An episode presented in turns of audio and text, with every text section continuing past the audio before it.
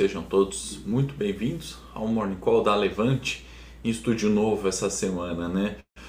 Bom, penúltimo pregão do ano, para você que está assistindo ao vivo ou vai ver a gravação depois, né? Os mercados aí no stand-by, mas tem coisas importantes para a gente falar no setor corporativo e no cenário interno do Brasil. Né? Vamos começar com Xangai, que fechou em queda de 0,91%, o índice Nikkei no Japão também em queda de 0,56%. O euro Stocks no momento leve queda de 0,17%, né? as maiorias das bolsas europeias caindo, me chama a atenção Reino Unido subindo aí na casa de 1% e França também uh, subindo, né? o CAC sobe nesse momento. Né? Lembrando, Reino Unido ficou fechado dois dias em virtude aí dos feriados de Natal, reabrindo hoje, né? então um dia obviamente de ajuste, acho que explica parte da diferença, né? mas uh, num mundo né, onde a variante Omicron segue no radar, né, segue na pauta, não sei se por falta de notícias e agenda no cenário macro ou se uh, por outras questões né, mais importantes que seriam referente à preocupação ali com a contaminação, uh, a gente vê aí uma alta né, de Reino Unido e França, apesar desse cenário né, que Omicron segue no radar, né, as principais notícias, as principais manchetes hoje no mundo, né, de novo, falam da variante Omicron. Né. Vale a gente lembrar né, que os números de casos têm subido bastante, porém as infecções graves, né, as, as consequências graves da variante são menores né, comparada com a variante Delta, a última variante. Na França tivemos 179 mil casos, né, só para ter ideia dos números, né, isso é um recorde ali né, de infecção. Uh, o que ocorre né, é a limitação de medidas né, que a França deve adotar. Né, eu acho que isso uh, tende a ter um impacto, obviamente, negativo nos mercados. Né? Então, a limitação em shows, uh, as restrições, lockdowns aí que o governo é, deve anunciar e duração de três semanas. Né?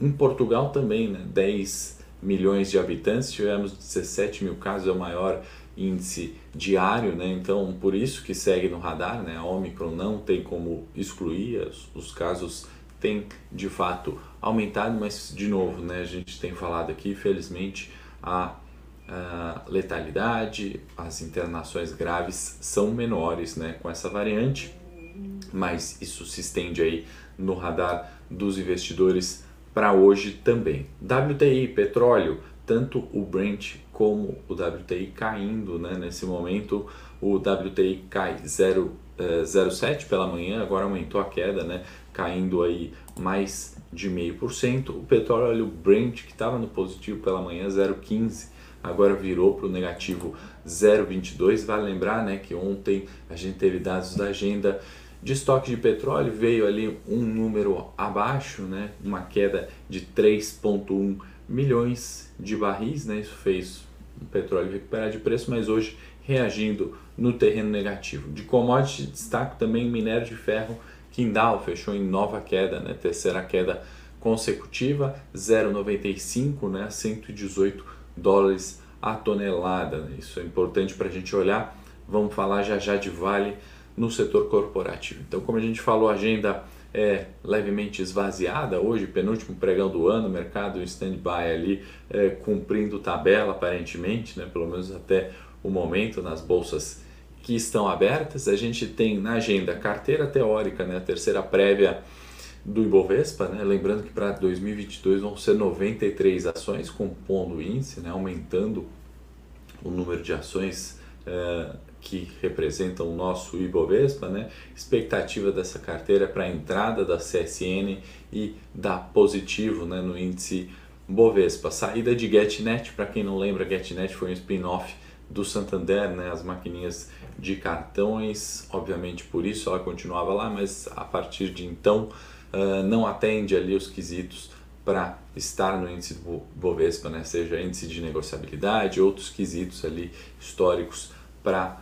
permanecer no índice. Então a expectativa é que GetNet saia uh, da carteira do índice Bovespa, né, que vai ter validade a partir de 2022. Que mais? Tem leilão de saneamento aqui, já vamos falar mais detalhes e também uh, nos Estados Unidos a agenda é fraca, vendas uh, de imóveis pendentes, né? deve refletir um pouquinho ali uh, nos mercados, né? mas sem grande impacto esse dado.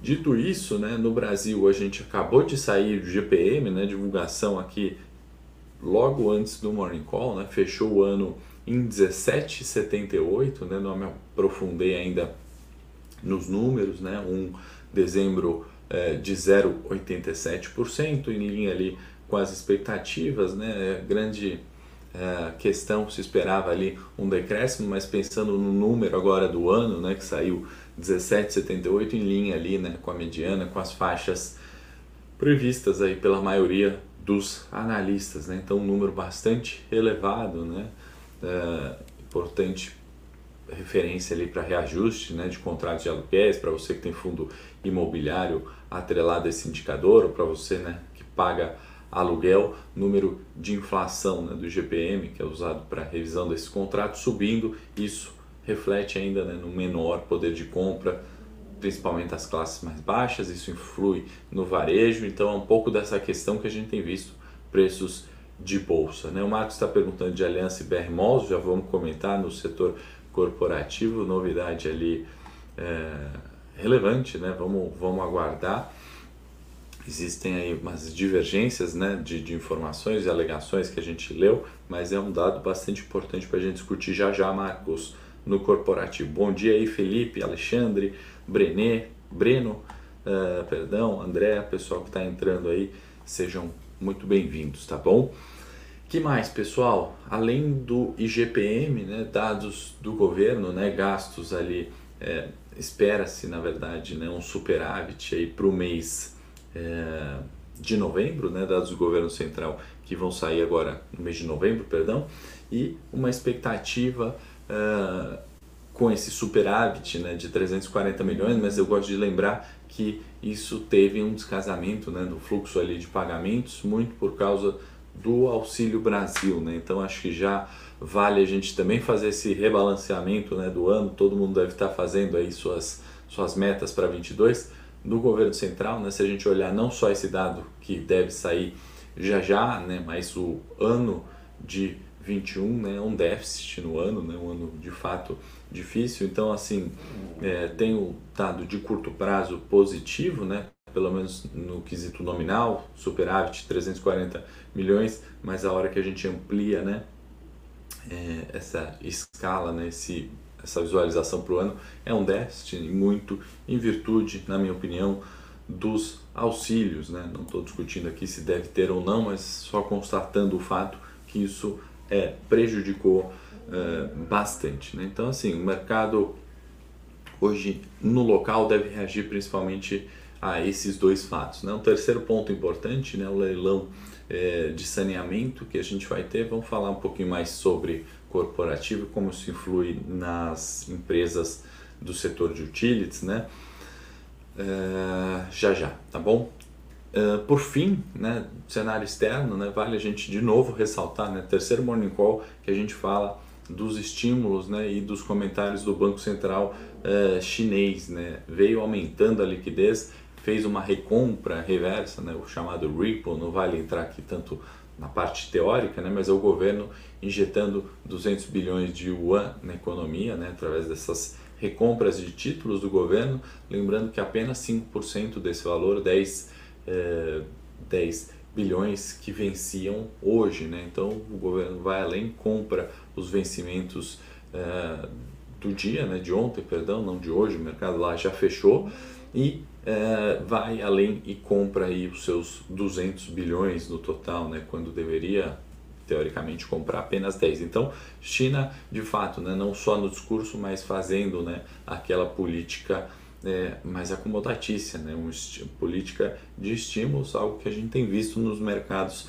até então. Né, muito se discute para 2022 e a grande preocupação é justamente essa, os apertos monetários, né, os comentários tanto do Banco Central aqui, Europa, Estados Unidos, né, principalmente quanto à redução desses estímulos, né, o processo chamado de tapering, né, que é quando os Estados Unidos reduz né, o volume de compras é, de títulos e aí restringe a liquidez, né, a oferta de, de dólares na economia americana e, obviamente, refletindo em todo mundo. Né? Essa é a grande questão que a gente vai discutir muito uh, em 2022. Antes de ir para o cenário corporativo, vou pedir para o Luca compartilhar minha tela, vou colocar o gráfico do Ibovespa para a gente olhar os preços e a falta de liquidez, né pessoal? Então retomando, mas sem grandes novidades, o canalzinho de baixa do Ibovespa dos 131 mil pontos até os 100 mil pontos ocorreu, né? ele aconteceu e aí os últimos dias, né? os últimos cinco dias, liquidez muito reduzida, né? esse retângulo que a gente tem desenhado com frequência aqui no Morning Call, muito em torno dos 105 mil pontos. Né? A gente ora acima, ora abaixo. Né? Ontem um fechamento é, levemente negativo, a gente fechou em 104,800, arredondando os números, né? mas a importância para análise técnica é de fato esse patamar seja mantido. Né? Tivemos mínimas recentes em 104,300, mas desde que o índice Bovespa fique acima dos 105, né, a gente pode ter pelo menos a expectativa né, de uma recuperação de preços, né, que seria esse pivô de alta desenhado lá atrás, né, em algum morning call, a expectativa de primeiro alcance no 107 e depois no 110. Caso rompa, né, vale a gente sempre repetir aqui, né, rompeu 105, temos o segundo nível de suporte aqui um pouquinho mais afastado, 102 mil pontos, certo? É isso para a análise técnica do Belvespa, pode voltar aqui para mim. Luca, e vamos para o cenário corporativo, né? setor corporativo, dia de agenda fraca, mas no micro, né? olhando as empresas ali, informações é, bastante relevantes para a gente trazer aqui. Começar pela gigante Petrobras, bem-vindos aí, bom dia quem está entrando, que eu não dei bom dia ainda. Uh, antes de responder a pergunta do Marcos, vamos em Petrobras, nessa né? gigante que uh, sofreu né, uma liminar que impede a Petrobras de subir 50% no gás ali em suas distribuidoras. Né? A Justiça do Rio concedeu essa liminar e aí o que acontece agora, né, que mais uma vez aí a Petrobras vai entrar com uma liminar para caçar essa outra liminar. Desculpa os advogados, eu não sei se é liminar que a Petrobras vai entrar, mas ela vai entrar num processo aí judicial para caçar a liminar que a Justiça do Rio concedeu, né, pedindo ali um aumento de 50%. Do ponto de vista de preços né, de, de mercado, livre mercado, isso é ruim para a Petrobras, uma vez que uh, no livre mercado né, as companhias são ali autônomas para determinar se querem ou não aumentar o preço. Ainda mais nesse caso onde né, metade dessa demanda né, que foi vetado o aumento já está contratado né, e os preços estão seguindo conforme é, previamente acordados e já contratados. Né? A outra metade que faltava é que a Petrobras aumentaria em virtude dos aumentos aí de preço de petróleo, de, em linha aí com o mercado exterior. Né? Então, ao meu ver, negativo esse dado para a Petrobras vai entrar em um processo, né, um litígio para caçar essa liminar e aí, se conseguir isso, de fato, as ações poderiam ter um impacto positivo ou estável. Né? Imagino que na data de hoje mediante essa liminar, poderia ter um, um resultado negativo. O Antônio deve ser advogado, está me corrigindo, recurso. Obrigado, Antônio, essa palavra mesmo. Então vai entrar com um recurso aí para é, caçar essa liminar. No setor de saneamento, né, a gente tem um leilão importante, né, a AGEA e Águas do Brasil que vão participar, né, empresas que é, vão ali ter que ter uma outorga mínima para participar desse leilão de saneamento de 1,2 é, bi aproximadamente, né, um investimento de 4,7 bi. Né? Então, um leilão relativamente grande né, na patamares brasileiros, né, serviços de água é, e esgoto no Rio, né, esse leilão compete a isso e acho importante mais do que o dado, o valor e as companhias que estão participando para a gente reacender né, sempre aquelas discussões né, dos leilões, né, dos investimentos em infra que a gente precisa. Um ano de 22, né, com um processo eleitoral acontecendo, é algo que a gente tem que ter sempre no radar. Né? Qualquer iniciativa que possa começar nesse, nesse negócio, né, nessa, no, no fomento da infraestrutura, é positiva, ao meu ver. Vamos observar aí quanto de ágio né, que as companhias pagarão né, para levar esse projeto. Né? Mudando agora para Vale, outra gigante, né? só as gigantes hoje, Petrobras e Vale aí já respondem boa parte do Ibovespa, ela comprou uh, uma fatia do projeto Minas né? essa uh, fatia no projeto onde tem a Anglo American ali uh, atuando, né? poderia desenvolver uma parceria entre as duas empresas, né? gigantes do mundo da mineração, né? o que seria positivo para a Vale, ao meu ver, uma vez que vai ter ganhos ali de logística, de custos, entre outros, né? então uma possível parceria aí das duas empresas nesse projeto específico, ao meu ver, levemente positivo, vale que reagiu ontem negativo. É, a gente também trouxe aqui no Morning Call né, sobre as, as questões envolvendo Samarco e as próprias questões de queda do minério. Hoje o minério cai, mas ao meu ver essa notícia levemente positiva aí. Vamos observar os preços de Vale. que mais? Santander vai pagar JCP né, de 249 milhões, né? então acionistas aí do Santander fiquem atentos, o papel vai ficar ex no dia 3 de fevereiro, tá bom?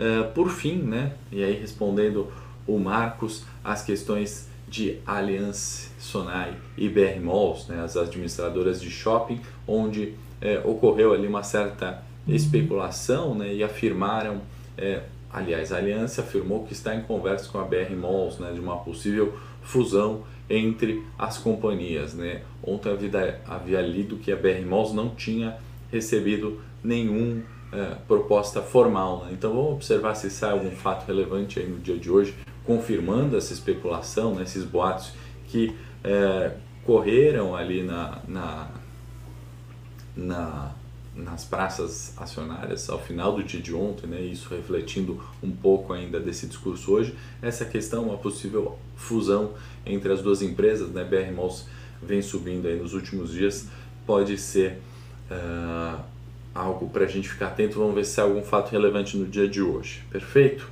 Uh, pessoal, vocês deixem suas perguntas aí nos comentários. Infelizmente, nosso tempo acabou aqui, excedemos em dois minutos. Uh, vou responder todos é, um a um, tá bom? Assim que a live for fechada, deixe nos comentários ao final do vídeo no YouTube, por favor. Bom dia a todos, obrigado por terem assistido ao vivo. Amanhã, 8h30, estou de volta com mais informações de mercado. Espero que todos tenham um bom dia. Para saber mais sobre a Levante, siga o nosso perfil no Instagram levante.investimentos. Se inscreva no nosso canal do YouTube Levante Investimentos. E para acompanhar as notícias do dia a dia e mais sobre a Levante, acesse nosso site levante.com.br.